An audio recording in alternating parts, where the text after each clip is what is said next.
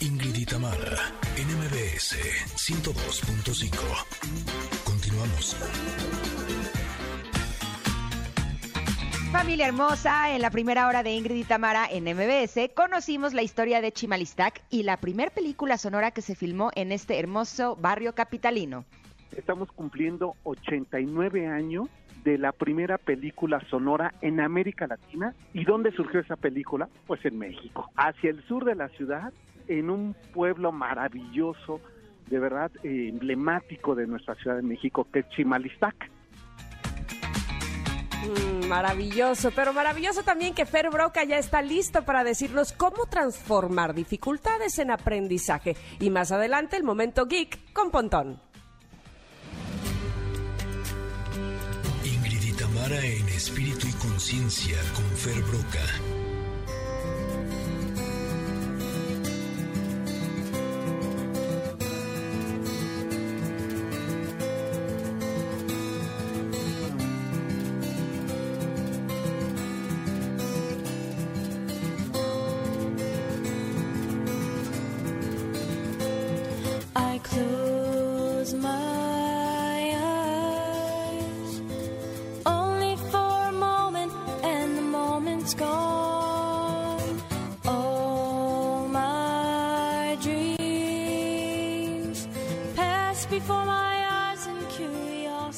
Estamos de regreso en Ingrid y Tamara y debo decirles que en este momento tenemos, híjole, no quisiera decir la más porque no se vayan a ofender los demás, pero sí es de mis favoritas secciones de este programa en donde disfruto enormemente las pláticas que tenemos con nuestro querido amigo de corazón a corazón, Fer Broca. Buenos días, Fer, ¿cómo estás? Hola.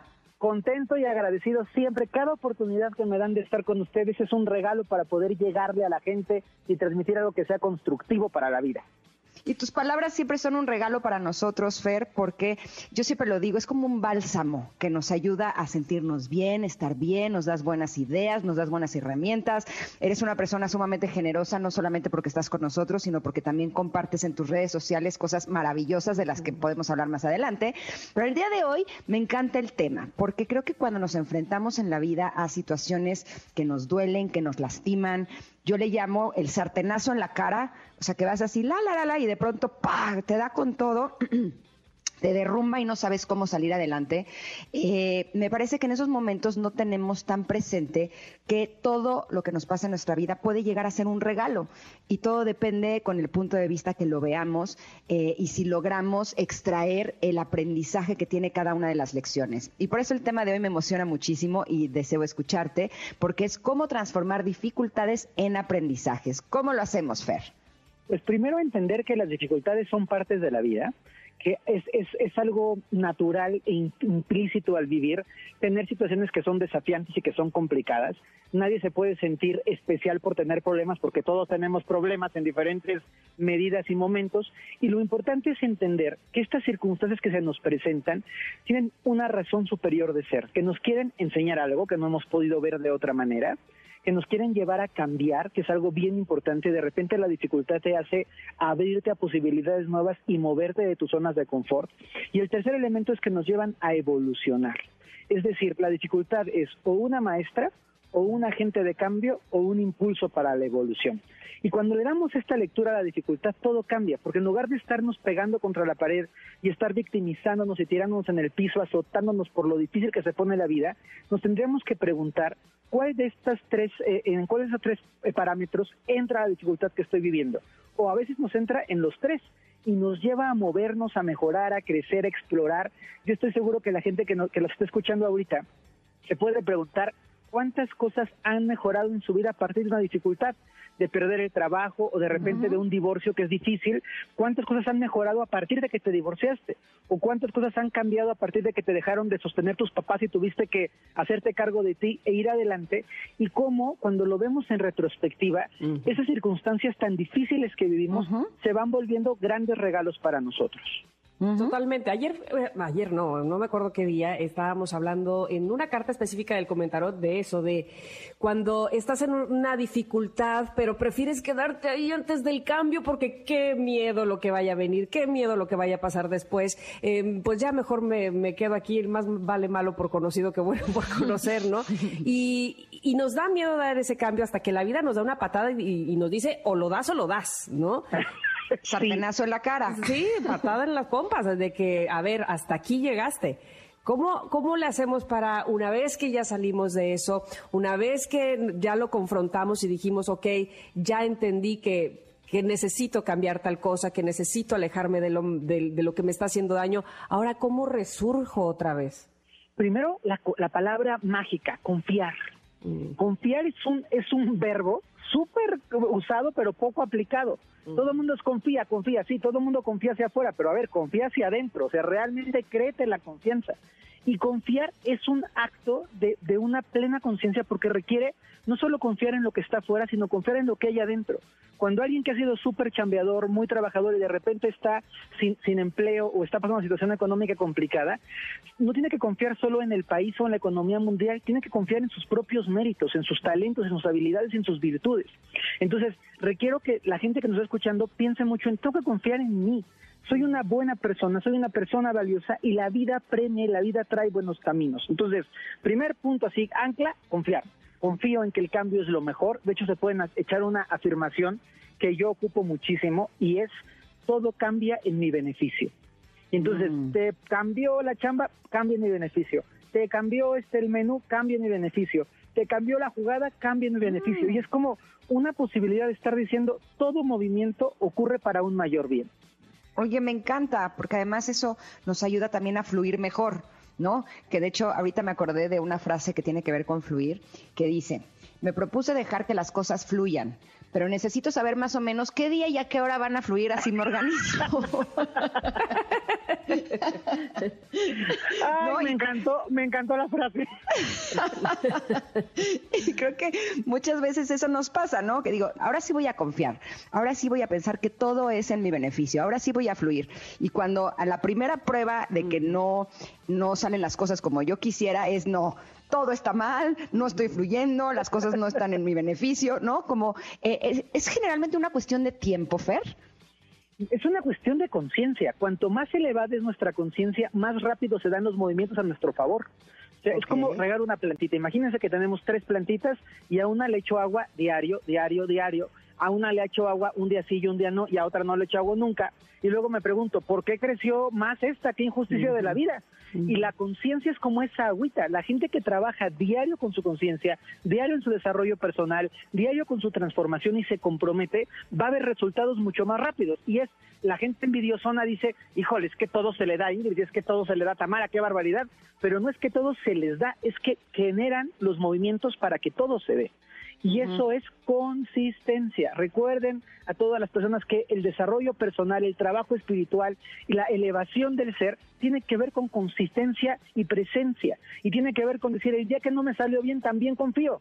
Y el día que no fluyó como yo quería, también confío en que el flujo es para algo mejor, aunque no pueda ver el final del resultado. Ay, yo voy, llevo dos de dos, tache, ¿eh? confianza y consistencia. voy reprobando. Ahora me hiciste todo recordar a mí el chiste este de cuántos psicólogos se necesitan para cambiar un foco. La respuesta ¿Cuántos? es solo un psicólogo, pero necesita ser el foco el que quiera cambiar. Muy bueno. Bueno, pues así, necesito estar yo mucho más concentrada en la autoconfianza, que lo que pasa, y me doy cuenta, es que regularmente confío más en otros que en mí misma, u otros confían más en mí que yo en mí. Puede ser eso, ¿no? Sí, y pasa muy a menudo. Y de repente es como prestarte atención a ti mismo y decir, a ver, si la vida me ha mostrado una y otra vez que puedo salir adelante y me han tocado las duras y las negras y he salido adelante, ¿cómo carambas no voy a sentirme con la fuerza interior necesaria para salir adelante? Y a veces estamos cansados. Y a veces sí, todos le decimos a la vida, oye, una pausa, ¿no? Una tregua, dame chance tantito. Pero en lo profundo, y esto es autoconciencia, autocon- autoconocimiento y autoconfianza, tengo que aprender a ver mis propios méritos y a sentirme merecedor y responsable de la vida. Y un tip que no quiero que se me vaya, si me dan chance de dejarlo, Claro. es que tenemos que aprender a ser generadores de soluciones y no de quejas. Esto es fundamental para transformar las dificultades en aprendizajes. Tenemos una, una predisposición cultural a quejarnos. Y una predisposición a decir es que sale mal esto y esto está mal y esto el otro y el otro no me hizo y el otro no puso. Pero tenemos que aprender a decir soy consciente, soy capaz, hay mil cosas buenas ocurriendo. Las cosas siempre tienen una manera de resolverse. Y cuando digo siempre es siempre. De pronto las personas dicen es que ¿cómo voy a resolver la situación económica si no tengo trabajo? Puedes empezar a estudiar algo, puedes generar un nuevo negocio, puedes despertar una nueva habilidad siempre hay manera. Y tenemos en México, y eso me siento orgullosísimo de ser mexicano, ejemplos culturales de personas con muchas limitaciones exteriores que tienen un ingenio y una fuerza de trabajo y una creatividad. Y venimos de eso, de gente que es generadora de soluciones. Los mexicanos somos capaces de crear con un popote y un palito un motor eléctrico. O sea, hacemos unas cosas que son increíbles. Y es esa necesidad la que nos lleva a ser creativos y no la creatividad por sí misma se da. Ahora, no sé si a ustedes les pase, pero yo siento que hay áreas de mi vida en la que generalmente encuentro soluciones como más amigablemente y tengo otras que pues son más bien mis áreas de oportunidad, ¿no?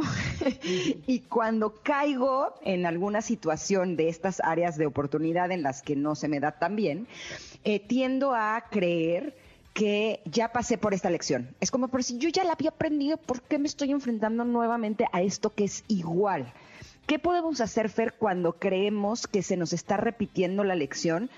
Cuando en el fondo sabemos que si se repite es porque no aprendimos nada. Volver a, a cursarla con más humildad y poder decir, entonces, si esto me está tocando otra vez, hay algo que no había visto del todo y me toca ser humilde y, y con todo el significado profundo que tiene la palabra humildad, preguntarme, a ver, ¿qué más me faltó revisar? ¿Qué está ocurriendo adentro de mí? Esto ya funciona en una área porque de repente, por ejemplo, somos generosos con la familia, pero nos cuesta mucho trabajo ser generosos con nosotros mismos. Entonces, ya aprendí la lección, el 50%, pero ahora me toca especializarme en mí y tener como esta, esta conciencia interior de reconocer que constantemente estamos en aprendizajes. Nunca creer ni porque ya tomaste 20 cursos ni porque te certificaste de lo que quieras que ya acabaste. La historia en nuestra vida es un aprendizaje desde el nacimiento hasta la muerte. Y dependiendo de cómo vayamos aprendiendo, esos ciclos van a ser más amorosos y más digeribles o más complicados y más severos. Si quieren evitar sartenazos en la cara o patadas en las pompas, observen y aprendan de cada experiencia. De acuerdísimo. Que Oye, ¿sabes qué? A, mí se me hace que la vida, eh, cuando nos repite tanto las cosas, precisamente es para decirnos, a ver, a ver si es cierto que ya aprendiste. y habrá que, demostrarle, pues, qué tanto aprendimos de las veces anteriores. Pero bueno. Oye, pero ahorita que hablaba de ser generoso, o sea, que a veces eh, se nos da más ser generosos con la familia y no con nosotros. Eh, a mí me pasa que cuando me porto coda conmigo, les juro que siempre se me cobra.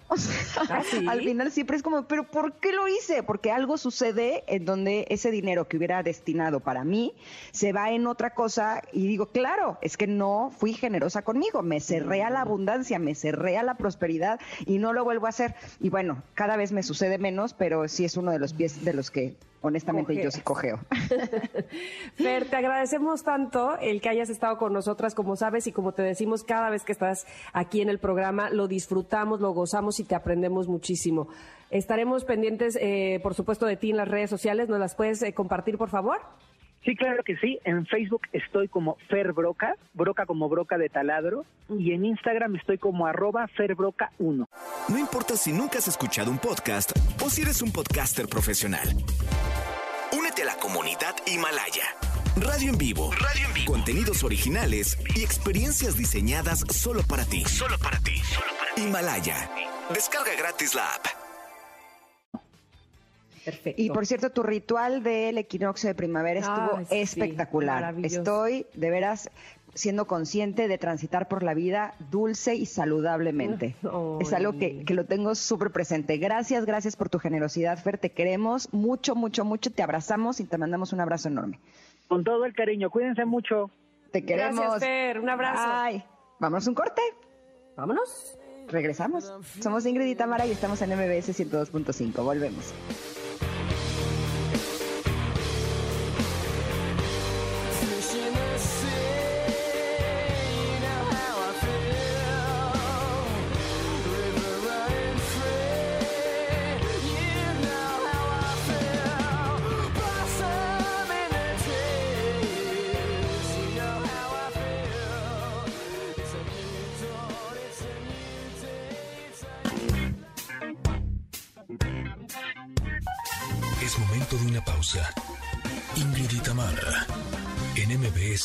102.5.